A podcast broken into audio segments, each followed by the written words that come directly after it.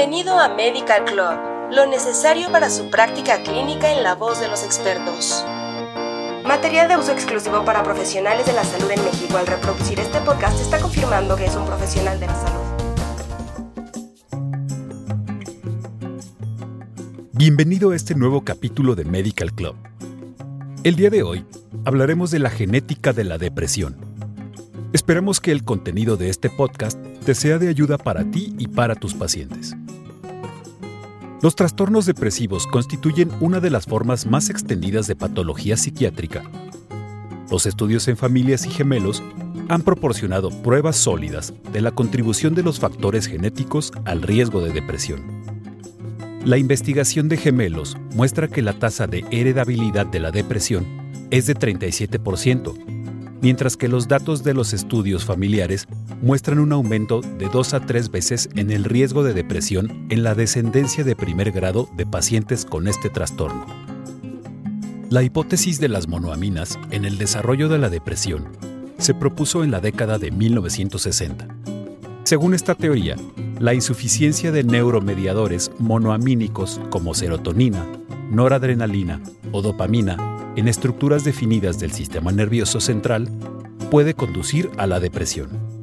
De acuerdo con la teoría de las monoaminas, la síntesis, el transporte vesicular y los receptores de neuromediadores de monoaminas juegan un papel importante en el desarrollo de los trastornos depresivos. Como resultado, los primeros estudios genéticos se enfocaron en identificar y analizar polimorfismos en genes asociados con la neurotransmisión de serotonina, noradrenalina y dopamina. La mayoría de los estudios han analizado el gen transportador de solutos de la familia 6, miembro 4, que codifica el transportador de serotonina responsable de la recaptación de serotonina 5-HTT desde la hendidura sináptica hasta la neurona presináptica y, por lo tanto, desempeña un papel en el mantenimiento del nivel de serotonina en la región presináptica. Por otra parte, el estrés crónico y los eventos estresantes en las primeras etapas de la vida son fuertes predictores proximales del inicio de la depresión.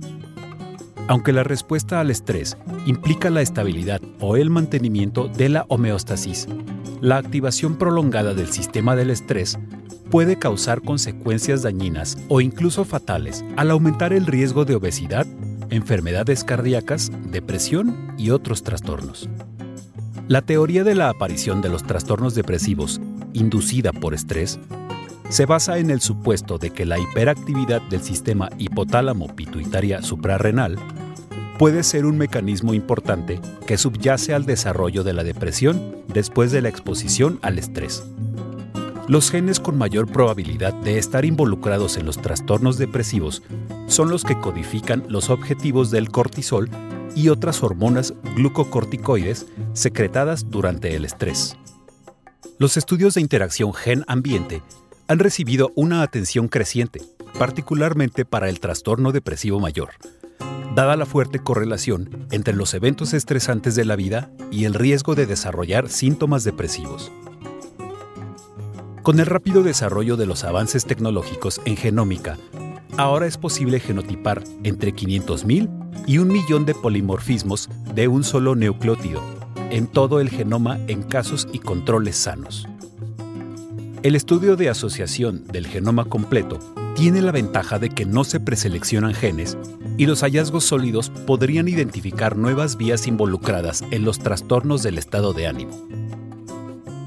Las limitaciones de este enfoque son la inmensa cantidad de datos, costos y problemas relacionados con múltiples pruebas. La estricta corrección estadística para pruebas múltiples podría enmascarar señales verdaderas de genes que confieren solo un riesgo modesto de enfermedad. Con esto cerramos el tema de la genética en el desarrollo de la depresión. Muchas gracias por habernos acompañado y esperamos que nos escuches en nuestro siguiente podcast informativo. Hasta pronto y no olvides compartir y suscribirte a nuestro canal.